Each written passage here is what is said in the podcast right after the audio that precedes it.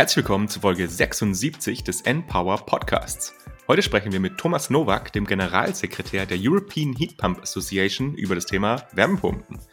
Wir sprechen darüber, was sind Wärmepumpen eigentlich, wie funktionieren sie, was ist der Unterschied zwischen normalen Wärmepumpen und Großwärmepumpen, wo können Wärmepumpen denn eigentlich eingesetzt werden, also auch im industriellen Maßstab.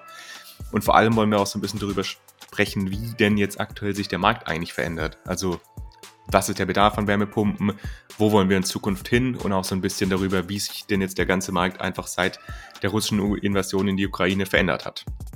Und wenn ihr ganz spezifisch an einem der Sachen, die ich jetzt gerade gesagt habe, Interesse habt, dann schaut doch mal in die Show Notes. Da gibt es Timestamps, also quasi Zeitmarker zu den einzelnen Abschnitten.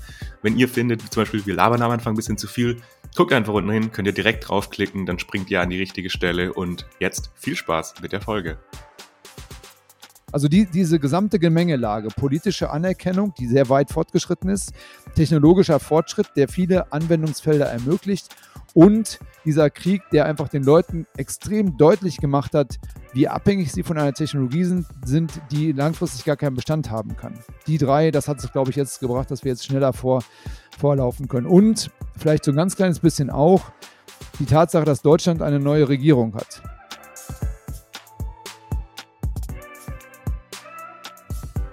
2, 1. Herzlich willkommen zu Folge 76 des N-Power Podcasts. Heute reden wir über das Thema Wärmepumpen. Es ist ja tatsächlich so, dass eigentlich in fast allen Szenarien, beziehungsweise in allen Energieszenarien, die es gibt in Deutschland, gezeigt wird, dass eben Wärmepumpen einen extrem wichtigen Beitrag leisten werden, um die Wärmeversorgung zu dekarbonisieren. Da ist dann je nachdem teilweise über 60 Prozent der Raumwärmeversorgung über Wärmepumpen gedeckt, und da sind wir halt aktuell noch sehr, sehr, sehr, sehr, sehr weit weg davon. Es ist so, aber Gott sei Dank, dass mittlerweile in Neubauten über 50 Prozent der neu eingebauten Heizungen eben Wärmepumpen sind. Im Bestand ist es noch ein bisschen weniger. Da war die letzte Zahl, die ich gefunden hatte, war so knapp 20 Prozent, aber da kann unser Gast uns gleich noch ein bisschen mehr darüber sprechen. Und im Prinzip soll es genau darum heute gehen. Also was sind eigentlich Wärmepumpen? Wo können Wärmepumpen eingesetzt werden, wo gibt es vielleicht weniger Sinn, wo gibt es mehr Sinn, Wärmepumpen einzusetzen und dann auch im Prinzip nochmal so ganz aufs ganze Geschehen. Also wie wird sich das Ganze jetzt noch entwickeln, wo geht der Trend eigentlich hin und was braucht es vielleicht in Zukunft auch noch, um die Wärmepumpe weiter zu verbreiten. Und dafür haben wir uns einen Experten eingeladen. Er ist Generalsekretär der European Heat Pump Association, also der Wärmepumpenvereinigung. Und herzlich willkommen bei uns im Podcast, Thomas Nowak. Hallo Markus. Und hallo Julius. Wie immer würden wir dich bitten, moin, moin. dich einmal kurz vorzustellen. Also wie bist du denn jetzt die Person geworden, die du bist und was waren so deine Stationen und vor allem auch so, was, was treibt dich denn an diesem ganzen Thema an? Warum brennst du für dieses Thema Wärmepumpen? Weil du hast ja einen roten Pullover an heute, deswegen du brennst ja auf jeden Fall, oder Thomas? Der Pullover ist tatsächlich orange und äh, orange ist wirklich so ein bisschen meine Lieblingsfarbe, seit ich im Ravensburger Memory die Orange äh, mit dem blauen Hintergrund immer so gerne gesammelt habe. die Farbe der Wärmepumpe. Ja, ich, ich habe tatsächlich gerne, ja, gerne Memory gespielt. Warum bin ich heute äh, da, wo ich bin? Ich wollte immer ähm, was mit Umwelt machen, so etwas unspezifisch. Ich habe mal 1985 muss das gewesen sein, äh, Heumer von Ditford gelesen. Darum lass uns denn ein Apfelbäumchen pflanzen. Fand ich äh, sehr interessant, das Buch, und äh, hat mich, glaube ich, doch ein bisschen geprägt in diese Richtung. Aber ich bin eigentlich ähm, Ökonom und ähm, Wirtschaftswissenschaftler und habe dann Umweltökonomie und Umweltmanagement studiert und irgendwann angefangen, in Projekten zu arbeiten, wo es dann darum ging, die Wirtschaftlichkeit von Nachhaltigkeitsprojekten zu bewerten. Und eines davon war im Bereich Wärmepumpe. Da ging es um eine Marktanalyse für den europäischen Wärmepumpenmarkt. Da habe ich, glaube ich, geschrieben, dass da kein großes Marktpotenzial ist, weil es gab ja auch gar keinen Markt. Das war zu Anfang der 2000er.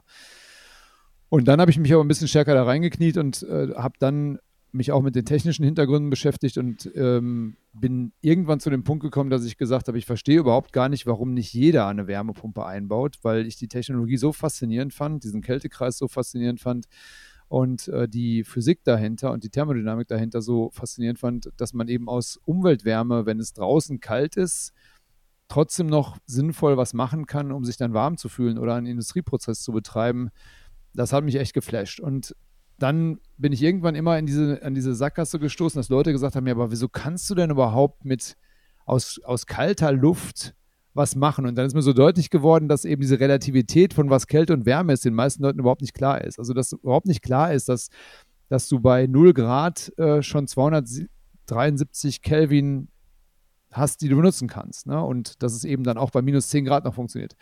Ja, und dann hat sich das so ein bisschen entwickelt. Dann hat mich der Europäische ähm, Verband angefragt, nachdem ich diese Studie dann geschrieben hatte, ob ich nicht für sie arbeiten wollte. Und da hat das angefangen. Und das war 2008. Und jetzt äh, sind, bin ich eben mit einem Team von 18 Leuten dabei, mich für die Wärmepumpe weiter einzusetzen. Cool. Sehr, sehr spannend. Und jetzt darf Julius dich noch ein paar Entweder-Oder-Fragen stellen. Genau, wir hatten schon eben ein nettes Vorgespräch und ich, während des Vorgesprächs habe ich mir sogar noch ein paar andere aufgeschrieben. Mal gucken, es, dauert, es könnte etwas länger dauern. Aber wir, wir fangen an, Thomas, ganz, ganz, Standard. Im Kino, lieber Popcorn, Pop, boah, Popcorn oder Schokolade? Popcorn, salzig. Pop, salzig. Ich war hier in Norwegen letztens im Kino und wollte süße Popcorn finden. Ging nicht. Es gibt nur salzige Popcorn Ach, in, in, Norwegen. Side, Side, Side Facts, genau. Wir wissen, dass du gerne äh, Podcasts hörst, lieber Thomas. Deswegen lieber Online-Media Rockstars mit Philipp Westermeier oder lieber Cleaning Up mit Michael Liebrecht? Dann mit Michael Liebrecht. Cleaning Up, sehr gut. Ja. Du bist in Düsseldorf, aber natürlich ist, habt ihr ein Office in Brüssel und das sind ja 200 Kilometer. Deswegen lieber Brüssel-Office oder lieber Home-Office in Düsseldorf? Ähm, lieber Mobile Office. Das ist eben nämlich im Grunde egal. Also so viel wie ich unterwegs bin, äh, ist mein Laptop und mein Telefon mein Office. Und wo das ist, ist eigentlich, spielt eigentlich keine Rolle. Wie viele Tage im Jahr reist du? Ja, also im Moment so natürlich nicht, aber in der Vergangenheit waren das schon durchaus mal gerne 100. Okay, also zwei Tage die Woche, jede Woche weg oder genau. fast sogar drei Tage. Ja, ja, eher, Ach, eher drei, ja. Mhm. ja sehr, aber jetzt, jetzt zum Glück nicht mehr. Jetzt ist es ein bisschen ruhiger.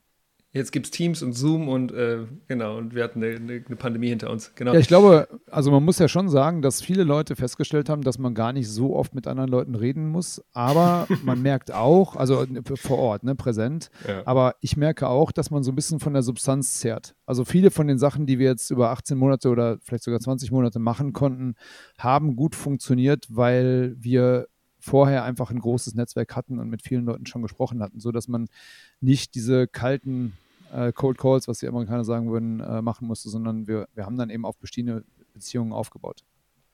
Mhm, genau, und das ist dann natürlich schwieriger, wenn das nicht mehr der oft der Fall ist. Deswegen vielleicht passend dazu die nächste Frage. Thomas, wir haben uns äh, im, Sommer auf einer Konferenz kennengelernt von der International äh, Energy Agency, IEA. Ähm, deswegen die Frage, lieber auf einer IEA-Konferenz sein und vernetzen und Beziehungen aufbauen oder lieber Politikberatung machen und mit, mit Policymakern sprechen? Ja, das kann man auch, beides, aber ähm, tendenziell vielleicht ein bisschen eher Politikberatung. Ja, cool. Und jetzt, na, zwei habe ich noch. Eine, die muss ich leider stellen. Bist ganze, ganze Menge heute. Bist du eher Sekretär oder bist du eher General? Weil du ja Secretary General bist. Wolltest du mir nicht Fragen stellen, die ich mit Ja oder Nein beantworten kann? ja, stimmt. Ist, also auch das ist tatsächlich. Entweder oder. Ja, es ist entweder oder. Es ist manchmal, manchmal, also ich habe auch schon sehr, sehr viele Protokolle geschrieben und das macht mir auch tatsächlich ziemlich wenig aus. Aber äh, ganz oft ist natürlich auch die Führungsrolle gefragt. Ja, okay, und letzte Frage. Ähm, es gibt natürlich viele Möglichkeiten dafür zu sorgen, dass die Energieversorgung, speziell Wärmeversorgung, ja, dekarbonisiert wird. Aber zwei Möglichkeiten. Entweder möchtest du lieber eine bessere Finanzierung für Wärmepumpen auf europäischer Ebene haben oder bist du eher für einen Bann für fossile Heizungssysteme? Ähm, ich bin für Rahmenbedingungen, die der Wärmepumpe die absolute Priorität einräumen. Das kann man kreativer machen als mit, mit Bands. Dann nehmen wir das so mit und reden da auch gleich nochmal vielleicht geht das ein bisschen drüber.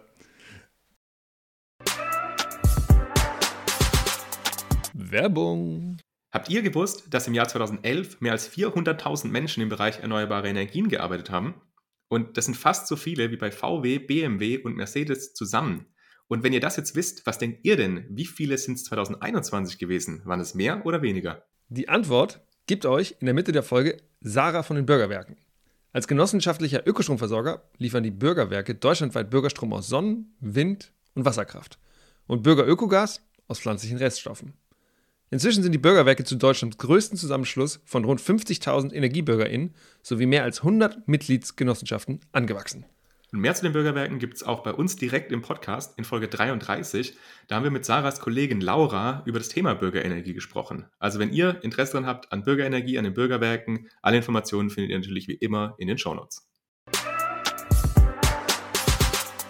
Werbung. Ja, also, aber Thomas, gib uns doch erstmal so einen Grundeinblick in dieses ganze Thema. Also, was ist denn eigentlich eine Wärmepumpe? Wie funktioniert die?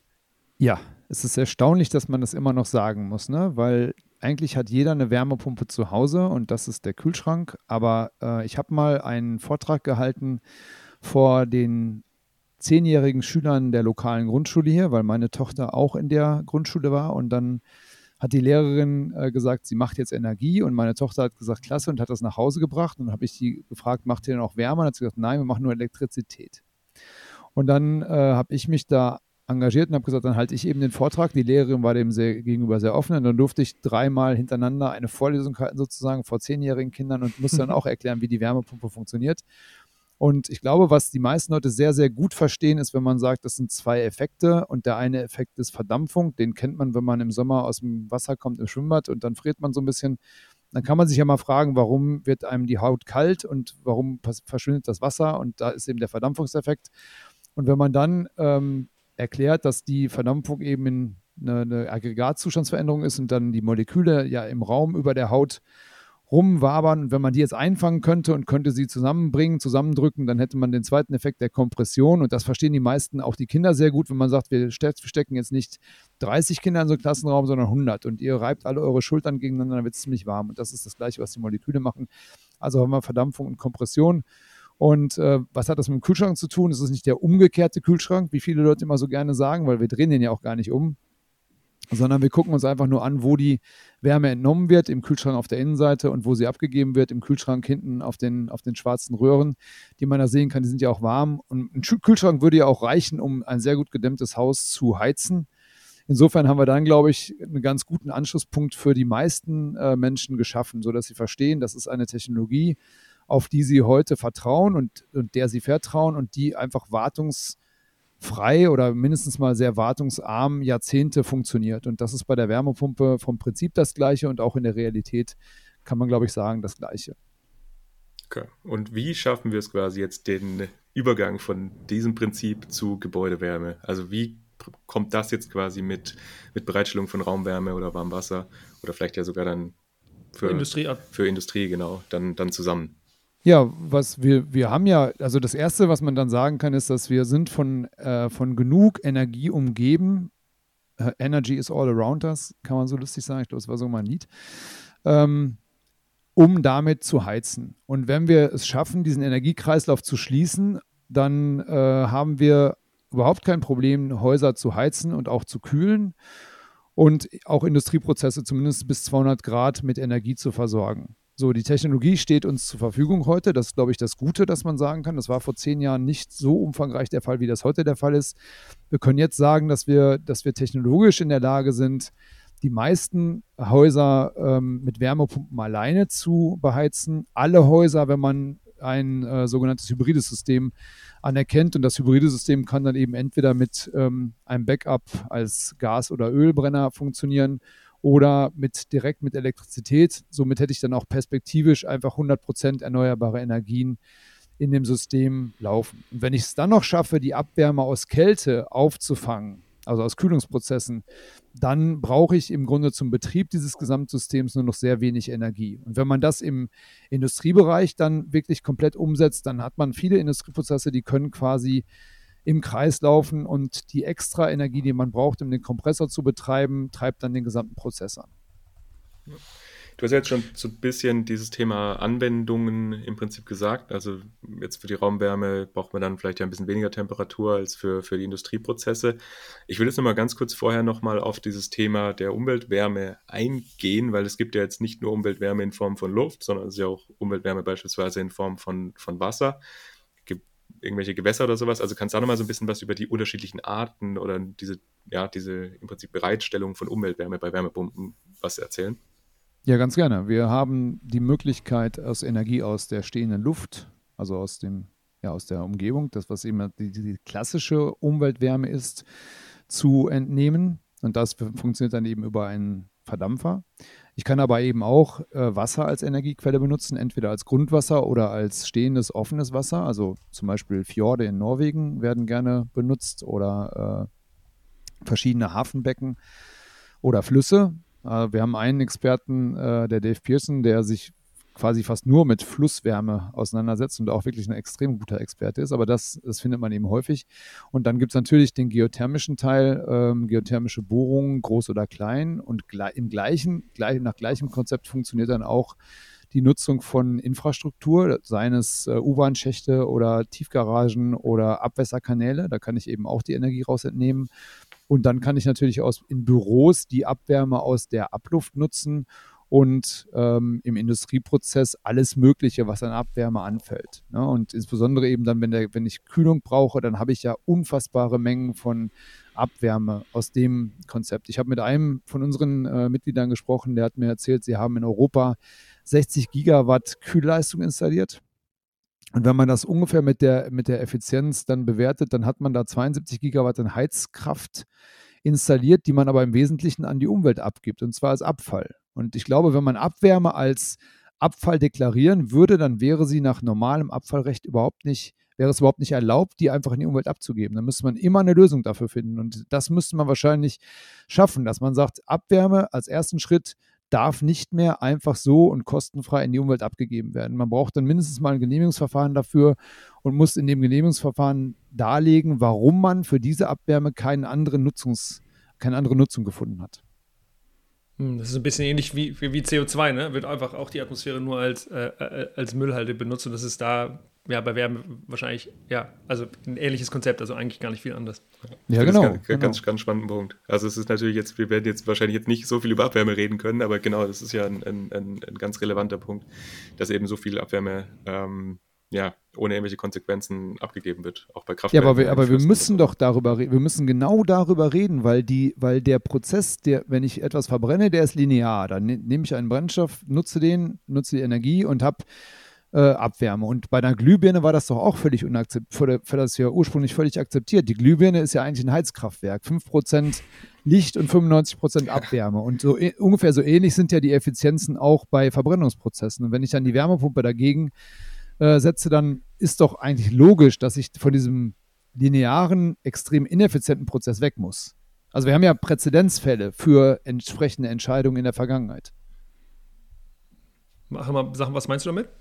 Naja, da, genau das, dass ich eben, dass ich eben mich von ineffizienten Prozessen verabschiedet habe, weil deutlich wurde und technisch realisierbar, dass es viel effizientere Prozesse gibt. Also wenn ich die Glühbirne als Beispiel ja, genau. nehmen würde, LED, dann ja. würde ich sagen, guck mal, dass wir eine, eine Glühbirne nicht mehr benutzen und das ist verboten. Dann kommen wir doch wieder dazu, dass man das am Ende verbieten musste, weil, weil die Vernunft dann nicht weit genug gereicht hat. Ähm, dann muss man heute sagen, es, wir haben technologische Lösungen, die einen Verbrennungsprozess im Haus unnötig machen. Und dann muss man entsprechend politisch handeln. Hm. Du hattest kurz eben gesagt, dass es zum Beispiel, also das eine, einer der Gründe, warum vielleicht die ähm, Wärmepumpe noch nicht so viel diffundiert ist, wie sie das jetzt gerade tut, also in den letzten zehn Jahren, dass damals noch die, du hast glaube ich von, ähm, von Produktionskapazitäten gesprochen. Kannst du mal sagen, ähm, warum, warum wir jetzt gerade erst da sind, wo wir eigentlich sind? Also warum ist zum Beispiel Wärmepumpen nicht schon seit den 70ern, 80ern, 90ern ein Riesenthema ähm, und, und wird auch, warum wurde das immer noch, immer noch so wenig verbaut, auch vor zehn Jahren zum Beispiel? Also warum sind wir jetzt erst bei der Revolution? Das ist das ist eine sehr umfassende Frage, ne? Also, ich bin auch gut, 33 Fragen auf einmal zu stellen, wie du gemerkt hast. Ja, da müssen wir überlegen, wie wir das strukturieren. Also, warum sind wir nicht weiter? Das hat sicherlich damit zu tun, dass immer die Alternativtechnologie zu billig war. Und die neue Technologie, die Wärmepumpe, ist in vielen Märkten auch als Premium-Produkt positioniert worden. Und das muss man sich, glaube ich, so vorstellen, als wenn man, in, wenn man das Automobil einführen würde und würde sagen, ja, und du kannst aber eigentlich nur Porsche kaufen. Und dann würden die Leute vielleicht doch eher noch Kutschen fahren heute, wenn das lange so geblieben wäre. Aber weil eben dann diese Technologiediffusion stattgefunden hat und man dann auch kleinere Wagen hatte, dann so sehen wir das eben heute auch, dass wir im Massenmarkt Anbieter haben, die jetzt sagen, nee, wir bieten nicht nur Premium-Produkte an, sondern wir bieten auch Massenprodukte an. Die sind dann eben vielleicht ein bisschen abgespeckt, ein bisschen optimiert und können dann ähm, günstiger angeboten werden. Also das macht einen Aspekt, aber das hätte das nicht gelöst, weil die Wärmepumpe, auch die günstigen Wärmepumpen heute sind immer noch billiger in der Investition als ein Gaskessel. Was natürlich, was eine riesengroße Veränderung jetzt gebracht hat, war auf der einen Seite, ich glaube, eine zunehmende Anerkennung, was die Wärmepumpe leisten kann im internationalen Kontext. Wir sehen das auf der Ebene der Internationalen Energieagentur, wo man schon relativ früh gesagt hat, wir müssen stärker auf Wärmepumpen setzen, das ist die technologisch beste Lösung und wo man auch gefordert hat, und das steht ja auch weiterhin im Raum, ab 2025 Gasheizung, reine Gasheizung komplett zu verbieten. Einfach vor dem Hintergrund, dass man gesagt hat, wir haben jetzt die technologischen Alternativen und wir müssen darauf nicht mehr abstellen. Das ist natürlich eine riesengroße Veränderung, die auch wahrscheinlich in so einer kurzen Zeit kaum ähm, zu wuppen sein wird. Aber trotzdem ist das dieser Grundgedanke im Gedankengut erstmal vorhanden. Es war aber eben, aber, aber wir hätten jetzt, wir hätten früher loslegen müssen mit wesentlich größeren Kapazitäten, um heute auf dem Niveau zu sein, um das jetzt schnell weiter zu betreiben. Und wir sehen ja, wir sehen aber jetzt schon, dass wir bei 20 Prozent Anteil am jährlichen Absatz angekommen sind. Das heißt, es ist eine sehr solide Basis, um auf der Basis dann schneller zu wachsen. Und das sehen wir dann weiter, dass wir jetzt letztes Jahr sind die europäischen Märkte um 34 Prozent gewachsen. Dieses Jahr werden sie an der 30 Prozent Marke kratzen. Das ist so, was man absehen kann. Also der Markt wächst extrem schnell und die Tatsache, dass die technologische Basis jetzt eben verfügbar ist, dass ich in, in Bestandsbauten reingehen kann und auch ohne große Renovierungen trotzdem eine Wärmepumpe im Direktaustausch da einbauen kann, die hat sicherlich viel dazu beigetragen. Und was natürlich den richtig großen Schritt gemacht hat, ist die Tatsache, dass jetzt die Endbenutzer einfach keine Lust mehr haben, sich auf Gas zu verlassen und dass die Endbenutzer akzeptieren, dass Gas eben doch keine Übergangstechnologie ist und vielleicht noch wichtiger, dass Russland kein zuverlässiger Partner bei der Belieferung von Gas ist. Also dass man eben selber für sich selber sagt, ich möchte mich dieser Abhängigkeit nicht mehr aussetzen. Ich möchte auch nicht davon abhängig sein, dass irgendjemand Gashände zudreht und dann meine, ähm, meine Versorgung drei oder viermal so teuer wird. Also die, diese gesamte Gemengelage, politische Anerkennung, die sehr weit fortgeschritten ist, technologischer Fortschritt, der viele Anwendungsfelder ermöglicht und dieser Krieg, der einfach den Leuten extrem deutlich gemacht hat, wie abhängig sie von einer Technologie sind, sind, die langfristig gar keinen Bestand haben kann. Die drei, das hat es, glaube ich, jetzt gebracht, dass wir jetzt schneller vor, vorlaufen können. Und vielleicht so ein ganz kleines bisschen auch die Tatsache, dass Deutschland eine neue Regierung hat. Das, das wird vielleicht gerne übersehen, aber die deutsche Bundesregierung war für die letzten 16 Jahre in Brüssel eher bremsend aktiv. Und das lag sicherlich auch an dem entsprechenden äh, Wirtschaftsminister. Und der neue Wirtschaftsminister macht das wesentlich pragmatischer und dadurch ist in Brüssel ein Bremserblock weggefallen und ist eigentlich zur Lokomotive geworden. Und das ändert auch viel in der allgemeinen Diskussion. Hm, spannend, spannend. Wenn wir uns jetzt diese technologische Weiterentwicklung anschauen, also du hast ja gesagt, da hat sich jetzt in den letzten Jahren natürlich noch einiges getan. Ist da trotzdem noch Potenzial, da was zu verbessern bei den Wärmepumpen oder ist es jetzt so, dass wir da eigentlich schon relativ am Ende sind? Weil, also gerade beispielsweise ja bei, bei Geräuschen oder eben die, die Geräuschbelastung, die hat sich ja doch nochmal reduziert. Das ist natürlich, die Effizienzen sind ja auch ein bisschen gestiegen, aber also ist da noch viel rauszuholen?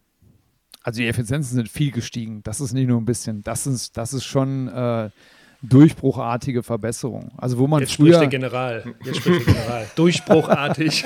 nee, aber ich meine ich mein, bei Wasserstoff beispielsweise, bei Elektrolyseuren, da sind wir ja eigentlich noch, da hat sich auch schon viel getan, aber da ist, da ist eben absehbar, dass da immer noch viel, viel Entwicklung geht und dass da noch viel äh, passieren kann. Aber ist das bei den Wärmepumpen ähnlich oder ja, also ja, gibt da also, mal eine Einschätzung? Das Wort Wasserstoff und Effizienz kann man ja nicht in einem Satz ja. nennen, um ohne rot zu werden.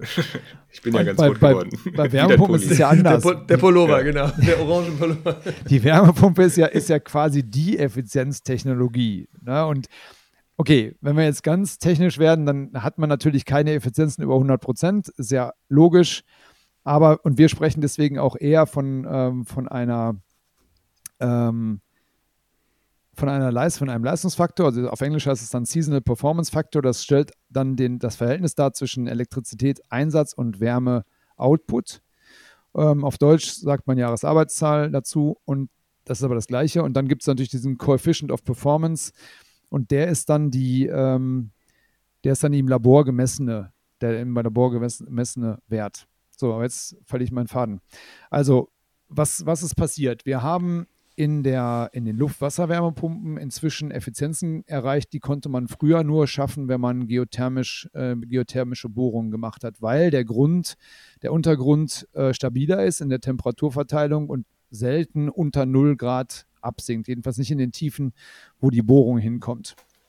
Das heißt, ich konnte mit einem relativ hohen, mit einer ho relativ hohen Quelltemperatur dann die Wärmepumpe beschicken und damit eine hohe Effizienz bei der Wärmebereitstellung erreichen. Warum ist das so?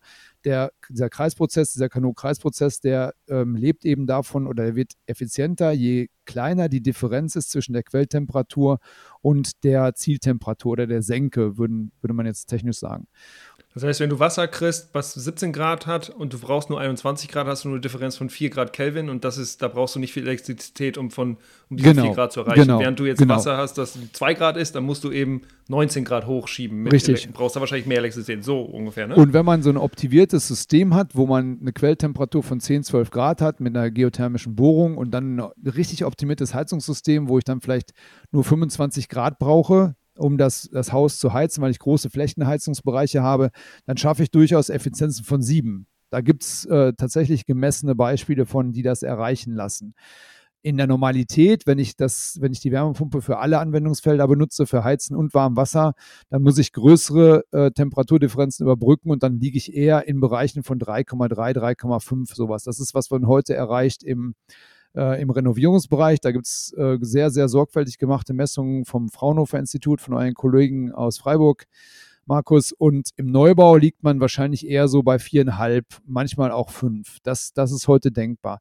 Aber vielleicht nochmal ein Wort zu der Luft, weil man immer so sagt, ja, Geothermie ist viel besser. Man muss aber auch berücksichtigen, dass ich eben in großen Bereichen von Europas gar nicht solche tiefen Temperaturen habe. Das heißt, da ist dann der Aspekt, dass ich im März und auch im September durchaus noch Temperaturen außen habe von, von 13, 14, 15 Grad, die mir dann ja als Quelle dienen äh, nicht zu vernachlässigen. Das heißt, je nachdem, wo ich diese Wärmepumpe betreibe, ist es gar nicht so schlecht, auch mit Luft zu arbeiten, ähm, weil die Außentemperatur nicht so, so, tief absinkt. Und für die zwei, drei Wochen, wo sie wirklich tief ist, muss man eben dann diese Hybridsysteme immer mitdenken und muss vielleicht noch einen, einen Zusatzheizer haben, der mit Strom oder, oder mit Gas oder was anderem oder mit Biomasse funktioniert. Mhm. Aber, aber in jedem Fall, also die, äh, die Effizienzentwicklung ist heute schon auf einem Niveau, wo man sagen kann, aus einem, aus einem, aus einer Einheit Elektrizität kann ich ähm, dreieinhalb bis fünf vielleicht fünfeinhalb Einheiten Wärme ähm, bringen. Und wenn es dann noch notwendig ist, gleichzeitig auch Kälte bereitzustellen, dann schaffe ich leicht äh, eine Effizienz von, von Wärme und Kältebereitstellung. Die liegt dann irgendwo zwischen sieben und neun. Ne? Also wenn ich die beiden addiere, Wärme plus Kälte, und dann schaffe ich das ja in Parallelbetrieb, kann ich ja Wärme und Kälte gleichzeitig bereitstellen. Das macht die Wärmepumpe ja auch. Aber du hast gefragt, äh, wo liegen wir heute bei der, bei den, oder was ist, was ist noch äh, zu erwarten? Und da würde ich sagen, unglaublich viel. Also, und da spricht jetzt der, der Optimist und der faszinierte äh, Mitbürger, würde ich mal sagen, weil das, wenn ich überlege, was man, was man sieht, was jetzt kommt, äh, noch an, äh, an kleineren Geräten, an besser integrierten Geräten, an Geräten, die man dann mitfahren kann mit der Angebotskurve aus Photovoltaik oder Wind. Ähm, du hast Schall angesprochen. Die Frage, ob eine Wärmepumpe ihre, ihre Schallemission in Abhängigkeit des Umgebungsschalls variieren kann, finde ich hochspannend. Ist aber, ist aber weder Teil der Gebäuderichtlinien noch Teil der Produktangebote, die du heute findest. Aber da sowas, da, wir gehen in die Richtung. Also man findet da Entwicklungen auf ganz, in ganz breiter Form. Und da würde ich, äh, also ich, ich glaube nicht, dass es langweilig werden wird für die nächsten paar Jahre. Und dann haben wir noch gar nicht über Industriewärmepumpen gesprochen, wo wir heute so bei 130, 140 äh, Grad sind und Industrieanwendungen wirklich immer Einzelfälle sind. Und da ist noch unglaublich viel zu tun bei Standardisierung. Wir reden gerade mit der Papierindustrie darüber, über standardisierte Kompressoren, bei der Erweiterung des Temperaturniveaus. Wir können durchaus auf 180 200 äh, Grad gehen. Das ist in perspektivisch heute denkbar und ist auch in der in den, in den äh, Technologieentwicklungspfaden für verschiedene Anbieter äh, vorgesehen. Und dann haben wir noch ganz neue Technologien, also thermoakustische Wärmepumpen zum Beispiel, ähm, Nutzung von, ähm, von äh, Helium als Kältemittel. Das, also das, da sind wir jetzt wirklich noch am Anfang, aber es ist extrem spannend. Und ich bin jetzt nicht mal Wissenschaftler, also ich kann jetzt nicht mal sagen, warum mich das, warum mich das äh, vielleicht auf der ganz niedrigen äh, thermodynamischen Ebene fasziniert. Aber wenn ich sehe, was da machbar ist, also welche Anwendungsfelder uns noch, noch äh, eröffnet werden können durch Wärmepumpen, dann bin ich sehr optimistisch, dass diese komplette Umwandlung des Heizungs- und Kühlungssektors in einen Wärmepumpensektor, dass die sehr kurz bevorsteht. Du hast ja gerade diese Industrieanwendung angesprochen. Ich glaube, ich würde da super gerne gleich nur drüber sprechen. Einmal möchte ich dir aber noch eine Sache sagen. Immer, wenn ich über Wärmepumpen spreche, dann kriege ich immer dieses Ding, die sind so laut. Und das ist ja, glaube ich, was, ich weiß nicht, woher, woher das genau kommt oder was da eben auch marketingtechnisch falsch gemacht wurde. Oder vielleicht waren die Dinger vor 20, 30 Jahren auch mega laut. Aber kannst du einmal da sagen, wo das eigentlich herkam und hört man die denn noch? Also da, weil wir gerade über technologischen Fortschritt, Fortschritt, gesprochen haben. Also ist das besser geworden? Sind die jetzt leiser und kann man die sich einfach jetzt hinters Haus bauen und du hörst sie einfach nicht mehr? Man kann sich die ohne Probleme hinters Haus bauen und du hörst sie einfach nicht mehr. Das ist, glaube ich, das, was man sagen muss. Man kann jetzt viel dazu erzählen, wie die Geschichte passiert ist, aber in erster Linie ist das, äh, ist das Physik. Und äh, wenn man überlegt, da ist viel passiert in der Nutzung von bionischen Verfahren. Also man hat bei Eulen abgeguckt, man hat bei Walfischen abgeguckt, ähm, man hat bei Adlern abgeguckt, also das, was man als Winglets kennt, bei Flugzeugen, um da die, die Reibung und die Turbulenzen zu reduzieren. Das findet man inzwischen auch bei Wärmepumpen, was man hinten am, an den Turbinenauslässen bei den neuen Turbinen sieht, dieses, dieses Riffel, diesen Riffeleffekt, der dann da auch wiederum die, äh, die Reibung reduziert, den findet man auch bei Wärmepumpen. Und äh, die geschwungene Kante eines Walfischflügels finde ich auch bei Wärmepumpen, bei den, bei den, nicht bei den Pumpen, sondern bei den Ventilatoren. Und da, ähm, das hat natürlich viel gemacht. Aber in erster Linie ist es ganz einfach, wenn ein Propeller, ein Ventilator, ähm, ein Schaufelrad langsamer läuft, macht es auch weniger Krach. Das heißt, wenn ich äh, variable Kompressor, wenn ich variable äh, Motoren einsetzen kann und dann die ganze Wärmepumpe variabel steuern kann, dann kann ich natürlich schon mal darauf reagieren, wie laut es eigentlich in meiner Umgebung ist. Dann kann man das Gehäuse besser dämmen, man kann das Schall entkoppeln, das ist inzwischen gemacht worden. Wenn man heute eine Wärmepumpe hinter seinem Haus stehen hat, unter seinem Fenster, wird man davon nachts nicht wach werden. Das ist wirklich so. Und das braucht natürlich ein gutes Produkt. Also der Kunde muss durchaus auf Qualität achten, muss auch Qualität nachfragen. Und der Installateur muss auch so ein ganz kleines bisschen wissen, wie er es aufstellt, damit er nicht mit Schallreflexionen arbeitet. Da gibt es aber auch ein tolles, Pro, äh, ein tolles Produkt dazu von unseren Kollegen vom österreichischen Forschungsinstitut. Die haben einen Schallsimulator. Das ist ein iPad, damit kann ich die Umgebung abfotografieren, dann kann ich die Wärmepumpe äh, da reinstellen, also simuliert da reinstellen und kann gemessene Schallprofile in meiner Umgebung direkt sehen. Also sehe dann, wie sieht, das Schall, wie sieht der Schallpegel in 1 Meter, 2 Meter, 3 Meter aus. Und wenn es etwas komplizierter wird, wenn ich dann noch eine reflektierende Wand habe oder sowas, dann kann ich das auf einen Großrechner schmeißen und dann wird das einer, mit, mit einer äh, vernünftigen Physik-Engine berechnet und kommt dann zu mir auf mein iPad zurück. Das heißt, ich kann mit dem Installateur und mit den Nachbarn, weil die sind ja die, die meistens dann ähm, betroffen sind, kann ich da hingehen und sagen, wir stellen die hier hin, das wird der Schalleffekt sein. Und man muss aber daneben noch immer sagen, es gibt ja diesen gesehenen Schall, ne? also das Problem des optischen Schalls, wo die Leute sagen, boah, seit ihr die Wärmepumpe da habt, ähm, da haben wir jetzt jeden Abend Kopfschmerzen und wir können überhaupt nicht mehr schlafen. Und üblicherweise sagt dann der Installateur, wie das erst werden soll, wenn wir die anschalten. Ne, also das, das ist wirklich was, wo Leute sich daran mhm. stören, dass sich da optisch was verändert hat und mhm. hatten noch gar keine Auswirkungen in, ihrer, äh, in ihren Schallemissionen. Mhm.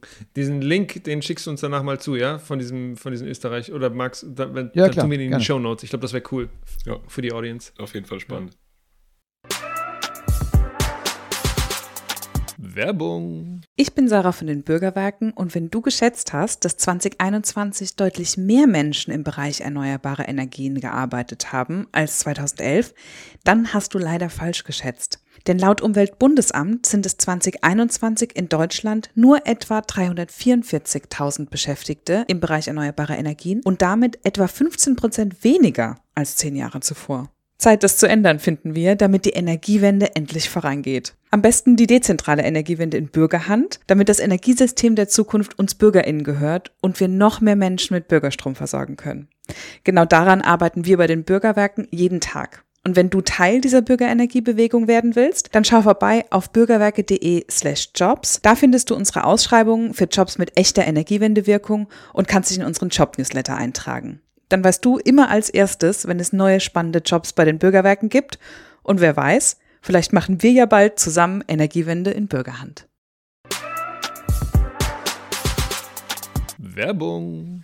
Aber dann lassen wir jetzt noch mal ein bisschen, äh, Julius hat es ja gerade eben schon gesagt, über, über Richtung Industrie, Wärmepumpen, vielleicht auch da dieses Thema Großwärmepumpen mal nochmal. Also, weil wir haben jetzt viel über diese Einzelanwendung quasi für, für Einzelhaushalte oder für Wohnungen gesprochen, aber es ist ja mittlerweile auch möglich, die beispielsweise für Wärmenetze zu nutzen. Also, dass man sagt, wirklich ein großes Gerät, was viel Wärme bereitstellt, um dann über ein Wärmenetz zu, zu arbeiten. Ne? Also, wie ist denn da aktuell so der, der Stand der Entwicklung? Ich glaube, dass ist eine Entwicklung, die dem allgemeinen Trend für dezentrale Wärmepumpen etwas nachläuft, aber nichtsdestotrotz auch sehr schnell passiert gegenwärtig. Wir sehen, dass in Ländern mit einer großen Wärmenetzdurchdringung, zum Beispiel Dänemark, die, äh, der Einsatz von großen Wärmepumpen, ein Megawatt und aufwärts, inzwischen zum Standardrepertoire gehört. Wir sollten auch bemerken, dass in den richtig großen Wärmenetzen Stockholm, Göteborg, äh, Helsinki schon ewig und drei Tage Wärmepumpen betrieben werden. Und zwar Geräte, die, die man mit dem normalen Hausgeräten nicht vergleichen kann. Das sind dann 35 Megawatt.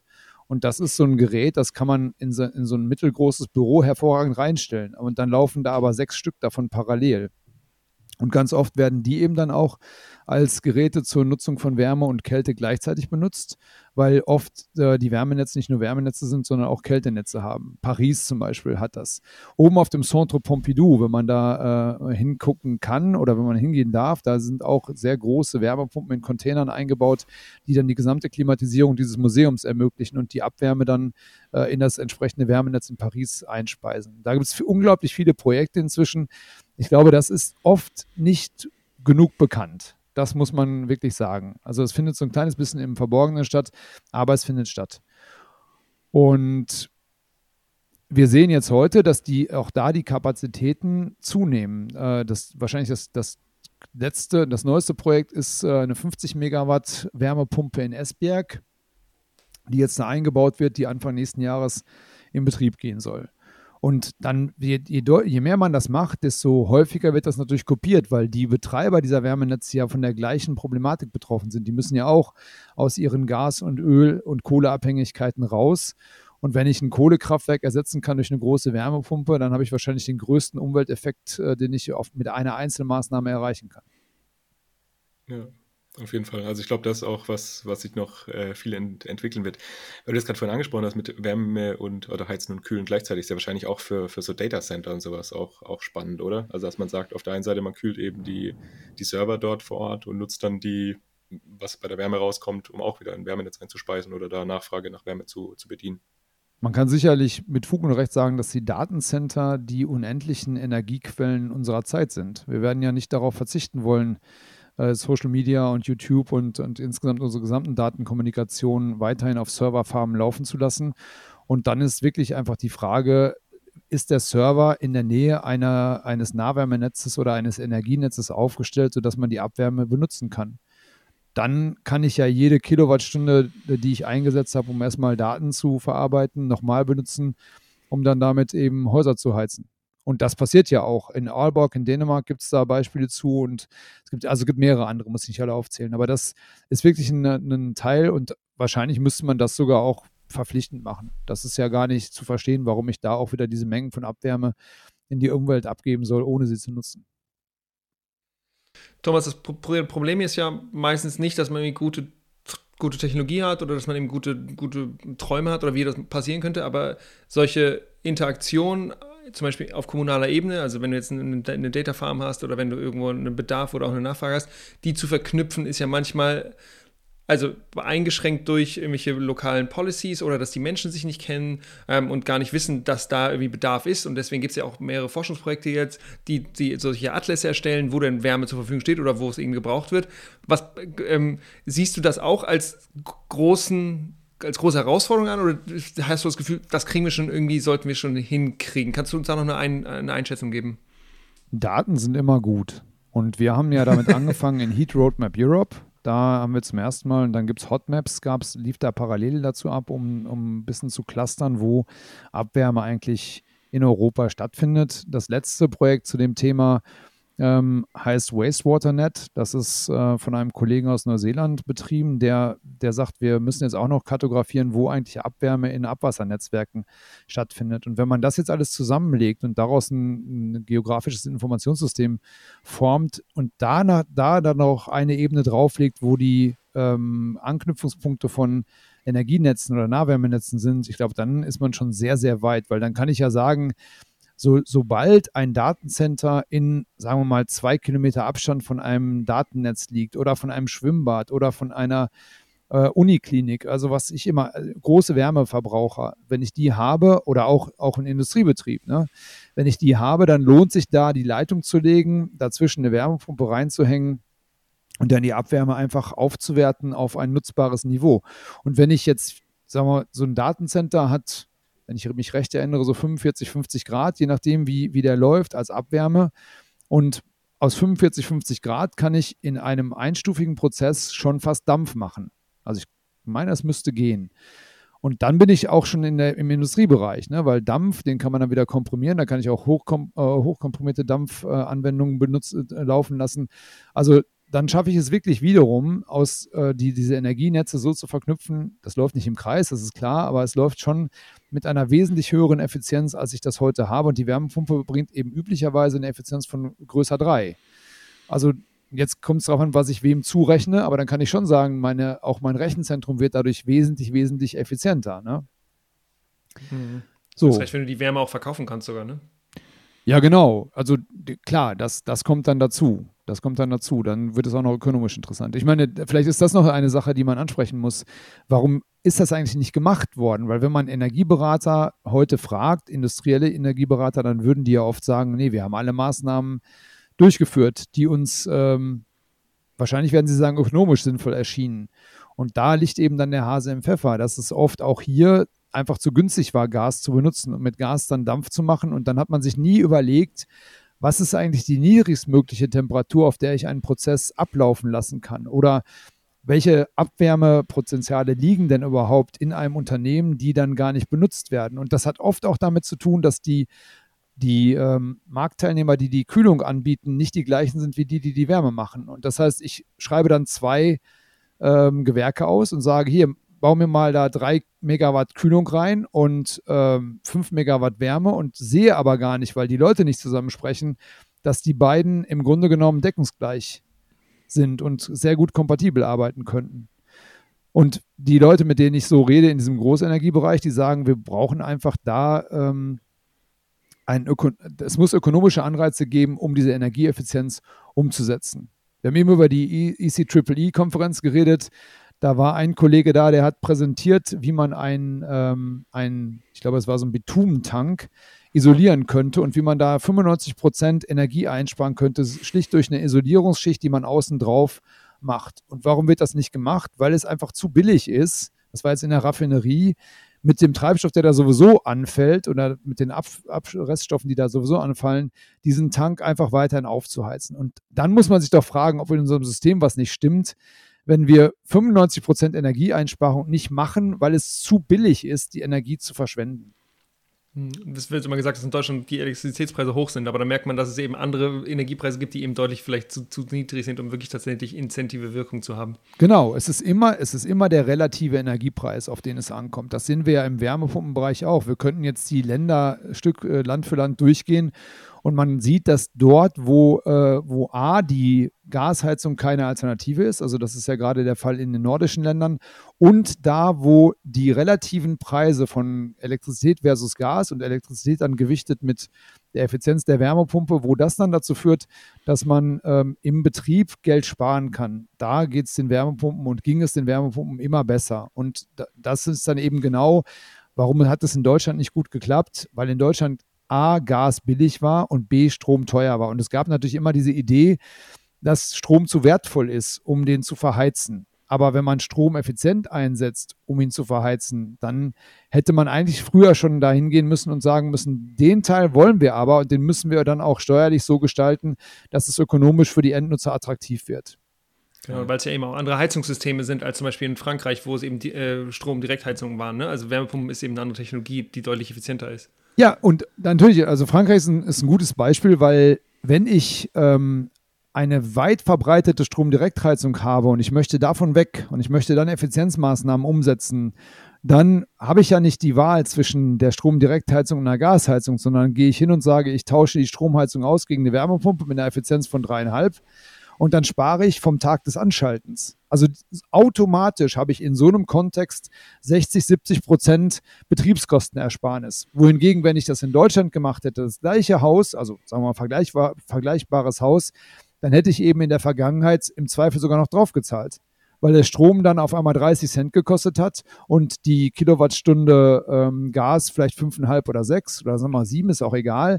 Jedenfalls, selbst wenn ich eine Effizienz von 3 dann, dann äh, daran lege, dann habe ich immer noch Betriebskosten von 10 für die Wärmepumpe und 30 Prozent weniger oder 25 Prozent weniger für, das, für die Gasheizung. Und da haben viele Leute dann gesagt, Entschuldigung, ich muss jetzt erst die Investition stemmen und kriege noch nicht mal was daraus zurück. Das mache ich nicht.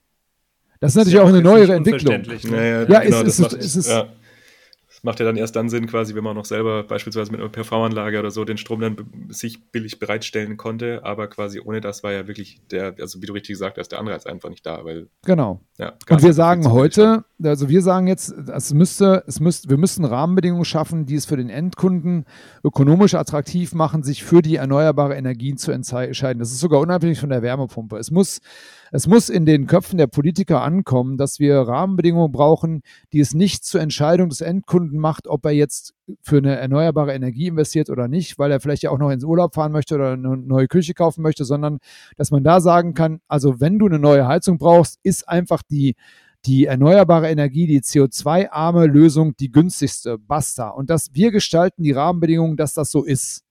Damit du überhaupt nicht in die Versuchung kommst, das falsch zu entscheiden genau, es war ja jetzt in der, in der Vergangenheit nicht so. Aber ich glaube, das ist ein ganz guter Punkt, äh, wo wir jetzt nochmal quasi da auch reingehen könnten, dass es sich ja für manche schon gelohnt hat, wie beispielsweise, wenn man noch eine PV-Anlage auf dem Dach hatte, aber für manche halt sich keine Solar, äh, keine Wärmepumpe gelohnt hat. Also jetzt gerade auch in Altbauen, wenn dann der COP oder die Jahresarbeitszahl dann nur irgendwo bei 1,52 liegt. Kannst du da nochmal so ein bisschen dazu sagen, also wo macht es denn jetzt in, in, in Häusern, also im Wohnbereich, denn Sinn, Wärmepumpen zu nutzen und wo macht es vielleicht noch weniger Sinn? Das ist auch eine Frage, die man von Land zu Land entscheiden muss. Wenn wir aber jetzt ja Deutsch reden und auf den deutschen Kontext gucken, dann gibt es inzwischen drei, vier, fünf Analysen, die die heutigen Preisniveaus in Betracht ziehen und zum Ergebnis kommen, dass die Wärmepumpe das günst, die günstigste Lösung ist. Aber das war eben vor einem halben Jahr noch nicht so, ne? Also genau, meinst, genau. Aber wirklich man muss, aktuelle hm. Man muss sich aber auch dauernd erinnern, wenn man, wenn man diese Diskussionen heute führt, muss man sich wirklich immer wieder kneifen und sagen, ist das, was du jetzt sagen möchtest, noch relevant im heutigen Kontext oder ergibt sich das aus deiner Erfahrung von den letzten fünf Jahren? Und da hat sich einfach so viel geändert, dass man, dass man viele Dinge neu bewerten muss. Und diese Neubewertung muss ja stattfinden und die Neubewertung braucht aber Zeit, um in den Köpfen sowohl der Politiker als auch der Endkunden anzukommen. Und das bezieht sich wirklich auf alle Endkunden, eben auch die industriellen.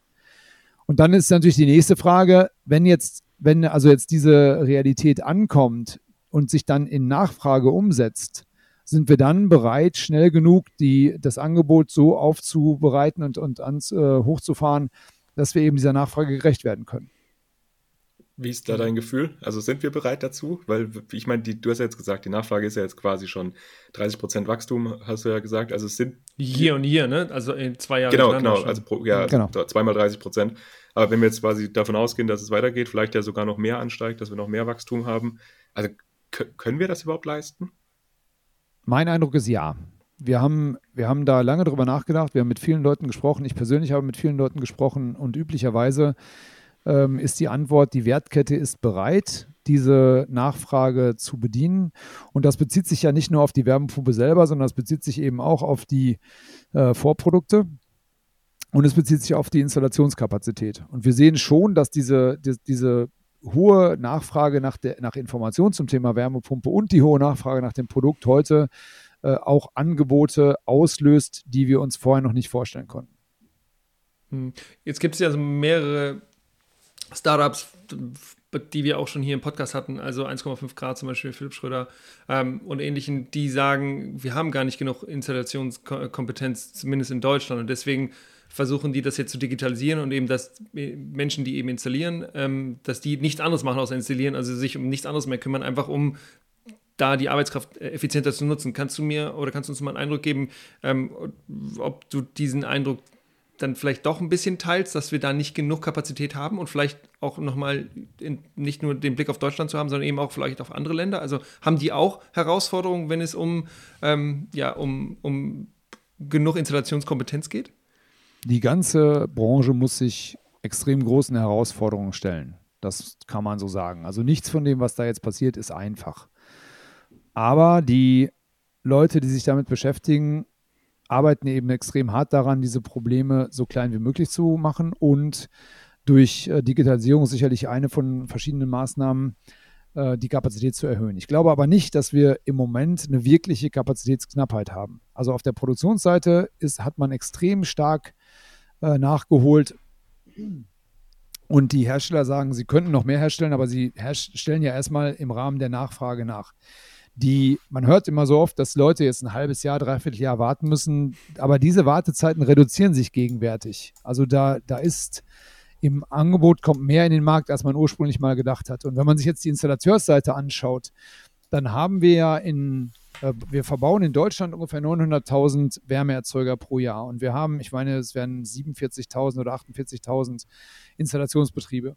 Das bedeutet, wir reden von 1,8 Heizgeräten pro Monat.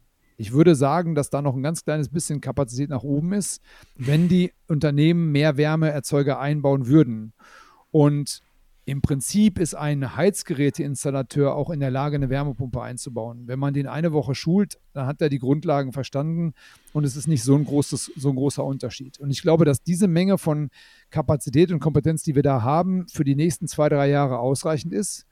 Danach muss aber der Markt auch im europäischen Kontext noch weiter steigen. Und das bedeutet, dass wir heute, wenn man davon ausgeht, dass man ungefähr zwei bis drei Jahre braucht, um jemanden von der Pike auf anzulernen, dass er dann eben ein kompetenter, ich würde jetzt sagen, Wärmepumpeninstallateur ist, dann müssen wir jetzt damit anfangen. Und eine Änderung, die ich mir persönlich wünschen würde, ist, dass man wirklich dieses Kompetenzbild eines Wärmepumpeninstallateurs etabliert, weil ich glaube, dass wir weil ich glaube, dass wir auf absehbare Zeit ja keine Gasinstallateure mehr brauchen. Das heißt, man könnte durchaus da abspecken und vielleicht auch die Ausbildung beschleunigen, wenn man sagen würde, wir fokussieren uns mal auf das, was du in Zukunft wissen musst. Und es kann ja ähm, so, oder nee, man kann, glaube ich, mit Fug und Recht sagen, ich werde einfach nur Wärmepumpeninstallateur, weil man damit für die nächsten 30 Jahre dauernd zu tun hat. Also es ist, man braucht die Breite der Ausbildung, die heute geliefert wird, nicht, um den Wärmepumpenhochlauf zu bedienen. Aber glaubst du nicht, dass da vielleicht sogar auch so ein bisschen, ja, ich weiß nicht, ein aktuelles Problem drin liegt, dass ja doch viele von den Energieberaterinnen und Energieberatern einfach noch die Gasheizung empfehlen oder auch die Installateure, die einbauen, weil sie das halt schon seit 20 Jahren gemacht haben und bei denen das einfach noch nicht so ich finde das voll spannend, mal mit einem Energieberater zu sprechen, die, ob, wie sich da die Situation geändert hat. Weil ich glaube, Markus, das, was du gesagt hast, ich glaube, das war bis vor einem halben Jahr auf jeden Fall so. Also so, was ich immer so wieder gehört habe. Und ich weiß, würde mich, ich fände es spannend, zu, jetzt mal mit solchen ja, Leuten also zu sprechen, ja, ob sich mein, da wirklich was verändert hat. 2021 in Deutschland wurden ja immer noch irgendwie ein Viertel Gasheizungen installiert. Also das muss, also irgendjemand macht das ja. Ja, das stimmt. Aber wenn wir uns jetzt die Zahlen anschauen für 2022 und wenn man da insbesondere nicht nur die year over year erste neun Monate oder erste sechs Monate oder erste drei Monate anschaut, sondern sich das quartalsweise anguckt, dann sieht man auch, was da gerade passiert. Und dann bricht der Gasabsatz massiv ein. Sicherlich werden einige Leute ihre Investitionen jetzt aufschieben müssen, weil sie vielleicht kein Gas mehr wollen und eine Wärmepumpe in diesem Jahr nicht mehr kriegen. Aber wir sehen da schon eine massive Verschiebung der, äh, der Marktanteile. Und das nimmt, glaube ich, die Industrie auch wahr und entsprechend passt sie ihr Angebot an. Und das nehmen auch die Installateure wahr und passen ihr Angebot an. Also wenn jemand in der Vergangenheit einmal pro Woche einen Anruf gekriegt hat, nach einer Wärmepumpe gefragt wurde und heute kriegt er fünf am Tag, dann sagt er natürlich, und die sind ja nicht dumm. Also das, man darf ja nicht, man darf ja nicht so tun, als wären das jetzt Leute, die einfach stumpf weiter immer nur das machen würden, was sie bisher gemacht haben, sondern meines Erachtens nach, meiner Erfahrung auch nach, wenn ich mit, mit Installateuren spreche, sind die extrem reaktiv auf das, was der Markt will. Die haben angefangen, in der Vergangenheit Solarthermie anzu, anzubieten. Ich meine, man kann ja noch weiter zurückgehen. Die, haben, die kommen von Ölheizung, haben angefangen, Gasheizung einzubauen, haben dann angefangen, Gasbrennweitheizung ein, einzubauen, haben dann ihr Portfolio erweitert und bauen jetzt eben Wärmepumpen ein. Und das wird Das wird ja nicht mehr weggehen. Das heißt, man kann den Leuten heute sagen, jede Fortbildung, die ihr in dem Thema macht, ist im Grunde eine Fortbildung für den Rest eures Lebens. Und deswegen bin ich eher optimistisch, dass sich das, das Problem wird sich lösen unter, mit, der, mit der Unterstützung von Digitalisierung, mit der Unterstützung von wirklich vereinfachten Prozessen, mit der Unterstützung von leichter einzubauenden, vielleicht sich selbst konfigurierenden Wärmepumpen, die sich automatisch in das Haussystem integrieren. Also man, man muss wahrscheinlich in Zukunft auch ein bisschen weniger wissen, als man heute wissen muss, weil einfach die technische Unterstützung und die Ausstattung von Gebäuden mit Sensoren und die Integration von Wetterdaten äh, in dieses Gesamtsystem Hausenergieversorgung die wird sich beschleunigen und die wird es einfach einfacher machen, dann äh, entsprechend in dem Installationsbereich tätig zu sein. Ich bin auch optimistisch. Also auch wenn es anders gerade vielleicht klang, aber ich bin auch der, der festen Überzeugung, dass wir, dass wir das machen können und schaffen können. Jetzt ist es ja so, dass wir, ne, haben wir schon dreimal jetzt gefühlt darüber gesprochen, dass eben, dass der Markt eben sehr starken Veränderungen gerade unterworfen ist und dass eben der Absatz sehr stark ansteigt. Und du hast auch davon gesprochen, Thomas, dass eben auch die Erstellungskapazitäten bei den Firmen, die ja bei euch Mitglied sind, wenn ich es richtig verstehe, eben auch ausgebaut werden. Was brauchen wir denn jetzt eigentlich noch? Also ist jetzt alles Friede, Freude, Eierkuchen, alles super, wir müssen eigentlich nichts mehr machen oder warum stehst du morgens noch auf, Thomas? Ich, ich denke, wir sind lange nicht fertig. Wir sind, wir, sind ja, wir sind ja einfach an dem Anfang. Also das, ist, das Ganze ist eine Entwicklung, die folgt hoffentlich einer äh, doppelt geknickten S-Kurve, wie man so schön äh, sagen würde. Und wir sind an dem unteren Knickpunkt. Also wir erwarten jetzt exponentielles Wachstum und wir müssen die Märkte auf exponentielles Wachstum vorbereiten. Das bedeutet, wir brauchen auf der einen Seite diese äh, Fortbildung, Weiterbildung der Installateure, die heute schon da sind. Wir müssen uns mit Unternehmen, mit Leuten auseinandersetzen, die heute noch nicht in diesem Installateursbetrieb tätig sind. Wir müssen ähm, fünf bis zehn neue Fabriken bauen pro Jahr oder entsprechende Ausweitung der Fertigungskapazitäten leisten. Wir brauchen dafür Mitarbeiter. Das ist ja, die fallen ja auch nicht von den Bäumen. Also man muss, man muss Leute ausbilden, die dann in diesem technischen Bereich, im technischen Umfeld arbeiten können. Wir brauchen entsprechende Vertriebskanäle. Wir müssen, ähm, wir müssen die auch den Vertrieb glaube ich, optimieren. Wir werden, da bin ich fest von überzeugt, neue Produktangebote sehen. Wärme als Service ist eins, Wärmepumpe mieten ist ein anderes. Da haben wir zwei äh, prominente Startups in, in Deutschland, die da tätig sind. Wir werden Komplettanbieter sehen. Ihr habt äh, 1,5 Grad erwähnt. Äh, Enpal wird auch in den Markt kommen. Also der, der andere wäre da Thermondo. Fissmann bietet diese Wärme als Service an. Andere bieten das auch. Also fange jetzt, glaube ich, nicht an, irgendwelche Unternehmensnamen zu nennen, sonst Hat wird das. Also, zu, da nee, verge also vergesse, Enpal hatten wir letzte Woche. ja. Genau, Enpal war in der letzten Folge drin und der, der Chief Product Officer von Enpal. Genau, also wir, aber wir sehen ja, dass da, dass da einfach Appetit geweckt worden ist und jetzt Leute ankommen und sagen, guck mal, wir wollen da auch mitmischen und wir haben neue Ideen. Und ich, das macht mich einfach so optimistisch, dass, dass dieser Markt auf einmal erkannt wird als etwas, was wesentlich attraktiver ist, als man das in der Vergangenheit gesehen hat und dass jetzt auf einmal mit neuen Technologien und mit frischem Geist und frischem Wind einfach Marktteilnehmer in den Markt reintreten, die sagen, wir wollen das machen. Und an Geld leidet es überhaupt nirgendwo. Also ich bekomme mindestens einen Anruf pro Woche, wo Leute fragen, wo sie investieren können.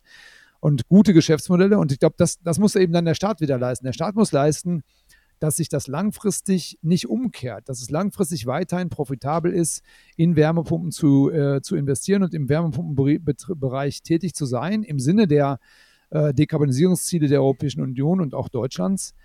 Und dass, dass dann das Geschäftsmodell für die Leute, die darin tätig sind, funktioniert. Weil dann haben wir auch kein Finanzierungsproblem. Und dann ist es auch für die Leute, die die Nachfrage am Ende bezahlen müssen, auch kein Problem wir können ja kaum erwarten, dass wir äh, die nächsten 30 Jahre lang die Subventionen, die heute in Deutschland gezahlt werden, aufrechterhalten. Also da muss man ja nochmal drüber nachdenken. Wenn jetzt der Markt in Deutschland auf einmal 250, 300.000 Einheiten groß wird, dann kann man ja nicht 35 Prozent für jede ausgetauschte Ölheizung zahlen. Das muss den Leuten auch klar sein. Ne? Also wer, wer jetzt noch da ähm, äh, sich da engagieren möchte, der muss eben jetzt loslegen, weil das wird nicht ewig so sein.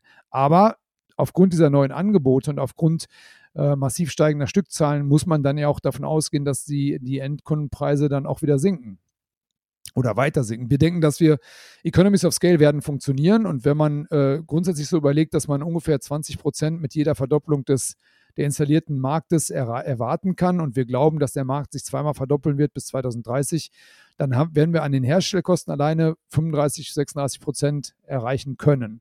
Und wenn man jetzt entlang der Wertkette optimiert und diese digitalen Services reinbringt und vielleicht leichter zu installierende Produkte in den Markt kommen und Zeit ist ja eben immer noch ein großer Kostenfaktor. Wenn ich nicht zweieinhalb Tage brauche, sondern vielleicht doch nur einen, das ist jetzt weit in die Zukunft überlegt. Ne? Aber wenn ich nur, wenn ich es schaffen könnte, einen Austausch einer Wärmepumpe in, in anderthalb Tagen hinzubekommen, dann spare ich ja schon Geld weil ich eben Zeit spare. Und das sind alles, das alles in Kombination gedacht, glaube ich, wird eben dann dazu führen, dass, der, dass die Wärmepumpe das zentrale Arbeitspferd oder Zugpferd der Energiewende sein wird.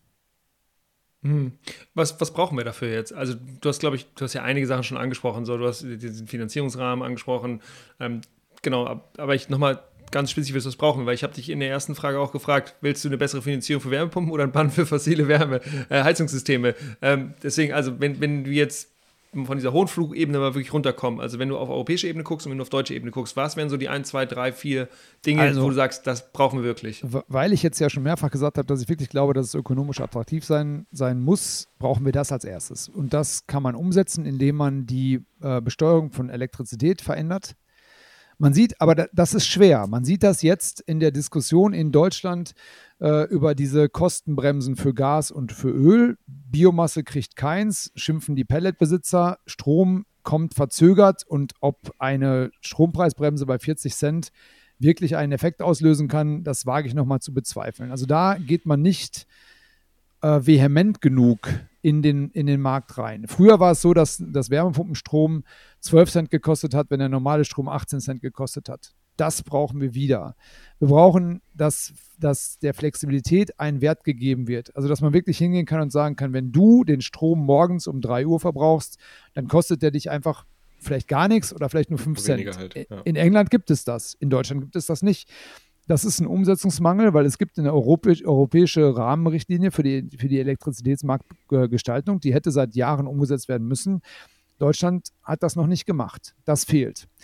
Äh, dann, glaube ich, muss man, äh, muss man vehement weitergehen bei der Frage CO2-Besteuerung. Und das, was in Deutschland jetzt angefangen worden ist mit dem Brennstoffhandelsgesetz, ist sicherlich ein guter Start, sollte aber eigentlich nicht bei 65 äh, Euro aufhören.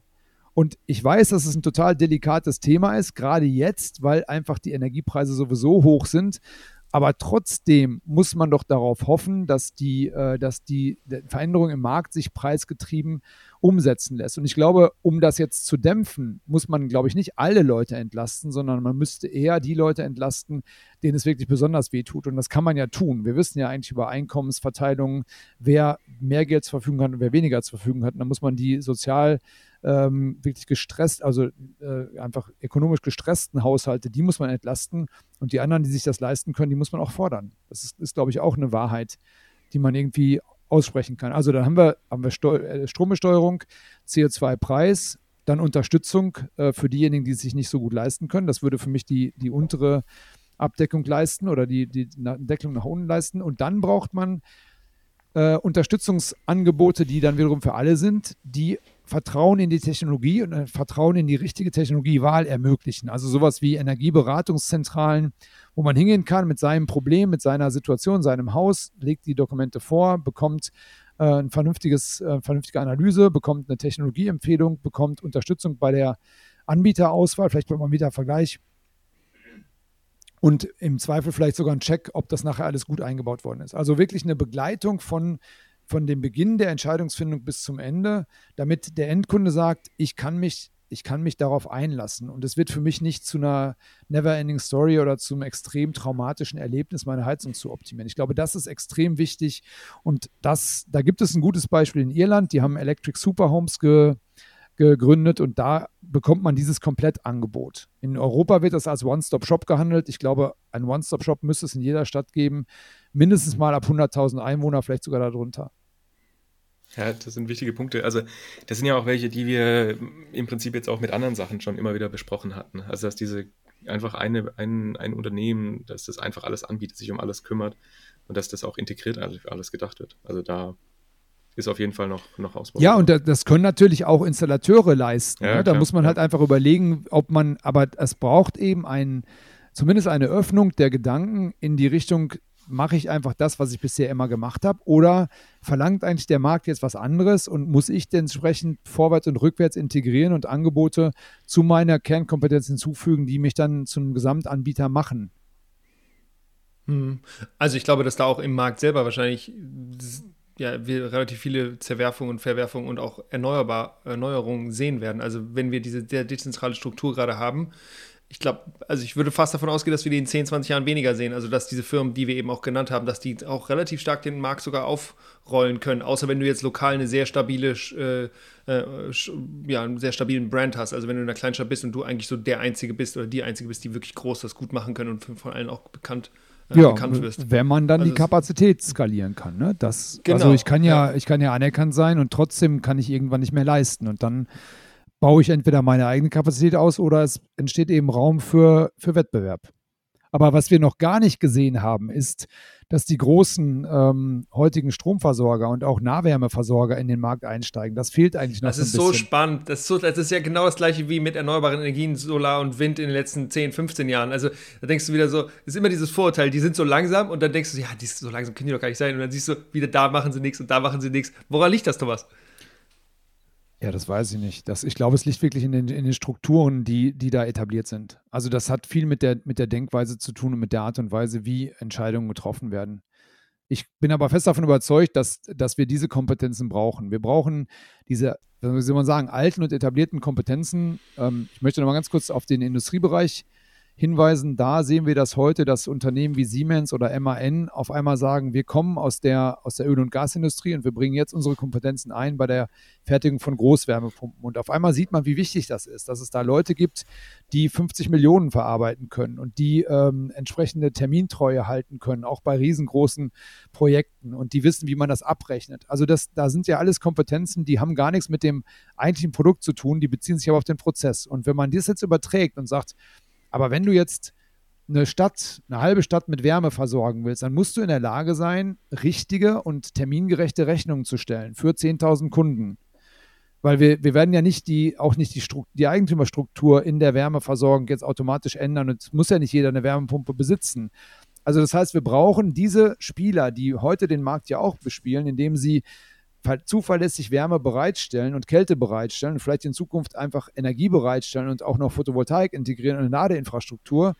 Also das ist ja noch, da haben wir noch gar nicht drüber gesprochen, dieser, diese gesamte Konvergenz, die man da sehen kann, die aus der Elektrifizierung herrührt, wo ich auf meinem Dach Photovoltaik habe, das will ich vielleicht auch nicht selber machen. Das heißt, ich brauche einen Anbieter, der sagt, wir gucken uns sein Haus an und jetzt gucken wir mal, was der erste Schritt sein kann. Und das, man kann das als Renovierungsfahrplan nennen, aber ich glaube, das wird der Sache nicht gerecht. Man kann das viel attraktiver gestalten, als man das in der Vergangenheit gemacht hat. Da war das eine Heizung, da war gut, wenn die im Keller war und dann wollte man sie nicht mehr sehen.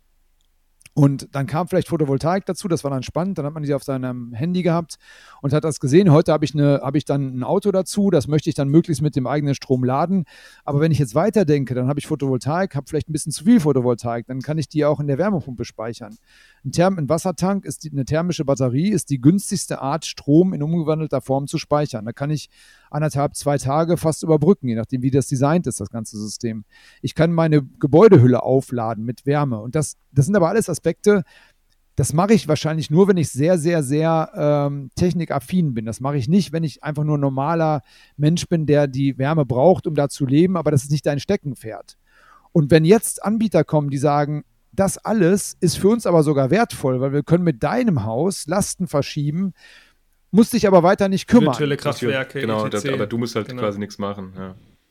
So, und da sind wir, das, ist, das hat doch noch gar nicht, das hat doch noch gar nicht angefangen. Da sehen wir jetzt so ein paar so, sowieso Blitze aufleuchten, wo Leute sagen, ja, können wir mal anfangen, aber wenn ich mir das überlege, in zehn Jahren, wir werden das nicht wiedererkennen, wie das heute ist. krass. Aber ich freue mich drauf. Ja.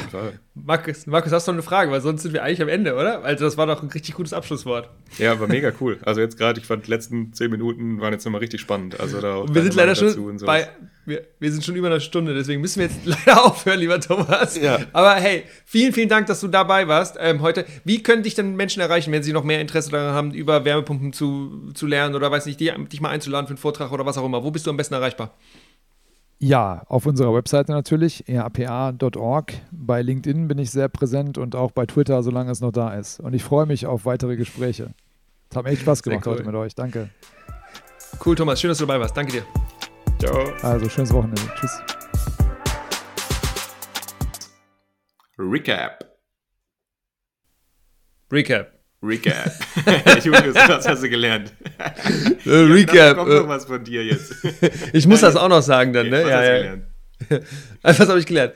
Ja, ich fand es eine mega spaß, äh, spannende Folge. Und ich finde auch, dass Thomas einfach ein guter Sprecher ist. Also ich bin froh, dass er heute dabei war. Ähm, ach, was ich gelernt habe, krass ist einfach, dass wir jetzt tatsächlich in, ja, dass wir jetzt angekommen sind, vielleicht im Wärmepumpen-Zeitalter und dass eben das auch am Marktwachstum echt sichtbar ist. Also, ne, das ist eben keine SaaS-Software, die man, die year over year 100% wachsen kann, sondern das ist eben wirklich Hardware. Und da ist, glaube ich, so ein Wachstum year over year 30% und das mehrere Jahre äh, hintereinander. Das ist schon eine Ansage. Und dann zeigt sich eben auch in einem Markt, der dann sich so etabliert, dass dann eben, dass es dann eben auch günstige Pumpen geben kann, dass es dann eben Pumpen geben kann, die dann vielleicht extra darauf optimiert sind, auch leiser zu sein. Er hat ein paar Beispiele gebracht. Also das fand ich spannend. Und dass wir also das zu hören, dass wir da jetzt weitergekommen sind. So. Und trotzdem hat er ja auch gesagt, dass ne, Tag 0, es geht, äh, Tag 1, es geht immer, immer weiter und jetzt wird es eigentlich richtig spannend. Also ich bin froh, dass wir darüber gesprochen haben und dass, ähm, genau, dass dieses ganze Supply Chains Issues und sowas ähm, fand ich spannend und auch über das ne, dass keine ewig Gäst, dass Leute nicht mehr in ewig gestrigen Technologien ausgebildet werden müssen, sondern dass wir eigentlich auch in die Curricula rein müssen und sagen, naja, wie viel, wie viel Gaskessel werden wir in Zukunft noch verbauen? Nicht mehr so viele, deswegen müssen wir eigentlich die Leute umschulen. Äh, oder dass die so brauchen, die brauchen das gar nicht mehr lernen. So, genau, das war meine Take so. Markus, was hast du mitgenommen? Das, was du gesagt hast, ist auf jeden Fall, glaube ich, ein ziemlich wichtiger Punkt. Und er hat ja auch gesagt, dass es möglich ist. Und ich finde das auch nochmal ein schöner Takeaway eigentlich. Also, dass wir sowohl auf der Produktionsseite als auch auf der handwerklichen Seite im Prinzip die Möglichkeit haben, das Ganze auch zu schaffen, weil das ist ja auch immer so was, was man ja immer wieder hört, naja, wir, egal wie viel wir jetzt machen wollen, es geht nicht, weil uns das fehlt. Es reicht alles nicht. Allen an Ecken und Enden. Und deswegen fand ich gut, dass er es auch nochmal gesagt hat, naja, wenn wir da jetzt eben konsequent eben in die richtigen Richtungen gehen und auch, so wie du gesagt hast, dann eben umschulen bestehende ähm, Handwerkerinnen und Handwerker, dass das dann auf jeden Fall möglich sein kann. Genau, ich fand auch cool, dass er, Entschuldigung, dass ich nur unterbreche, bin ich ja eh immer gut drin, aber er hat eben auch gesagt, dass Handwerker werden ja oftmals so ein bisschen als nicht so die allercleversten Menschen unter der Sonne irgendwie dargestellt und er hat gesagt, naja, die sind schon clever, wenn die merken, dass keiner mehr Gaskessel einbauen will, dann werden die das schon realisieren und werden sich schon auch anpassen und dann eben neue äh, Produkte oder Services zur Verfügung stellen, weil die natürlich auch überleben wollen und gutes Geld verdienen wollen. Ne? Ja, Aber dann, wolltest genau, du was anderes sagen? Ja, ich fand ja. den Punkt noch spannend. Wir haben ja noch so ein bisschen auch über das Thema Großwärmepumpen und Wärmepumpen für industrielle Anwendungen gesprochen. Und da fand ich eben interessant, dass da die Entwicklung halt noch ein bisschen weiter weg ist, also dass da noch ein bisschen länger dauert, bis das jetzt so richtig im großen Scale im Prinzip verfügbar ist. Aber dass da eben jetzt auch schon die Weichen gestellt sind, dass wir da in einigen Jahren vermutlich auch eben viele, viele Fernwärmenetze und auch industrielle Wärmebereitstellungen eben über Wärmepumpen machen können.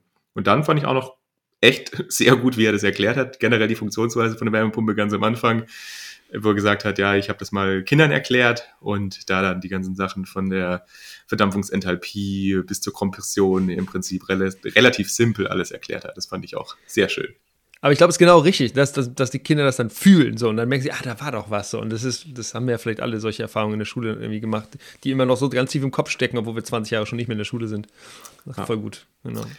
Ja, cool. Super. Also, dann war es das für heute. Wir freuen uns, wenn ihr in zwei Wochen wieder dabei seid.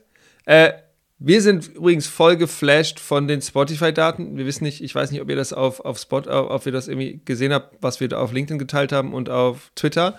Aber Npower ist weltweit unter den Top 1%, glaube ich, oder der geteilten 5%? Podcasts, ja. Nee, Top der 1% der weltweit meistgeteilten Podcast und auf den, in den Top 5% der weltweit Podcasts mit den meisten FollowerInnen.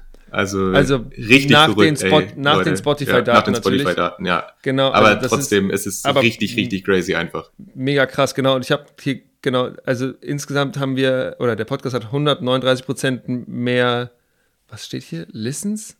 Genau, Listens. 112 112, Ja, ich, hab, ich muss das hier reinzoomen, das funktioniert nicht. Das ist so eine schlechte Auflösung. 112% mehr Follower, 102% mehr Hours, also Stunden, die gestreamt worden sind und 98% mehr ich kann es nicht lesen. Ist egal. Hat sich, der Podcast hat sich irgendwie verdoppelt und das freut uns hart und deswegen freuen ja. wir uns, dass ihr alle mit uns auf, dieser, auf der Reise seid und trotzdem nochmal natürlich, wir freuen uns, wenn ihr vielleicht Freunde oder Kollegen und KollegInnen habt, denen ihr das nochmal, äh, denen ihr vielleicht Empower empfehlen wollen würdet. Darüber würden wir uns hart freuen. Und wenn ihr ganz, gar nichts zu tun habt, dann freuen wir uns auch über eine 5-Sterne-Bewertung auf äh, Spotify oder auf Apple Podcast. So, jetzt Schluss mit der Werbung. Schön, dass es euch gibt. Wir hören uns in zwei Wochen wieder. Bye, bye. Ciao, ciao.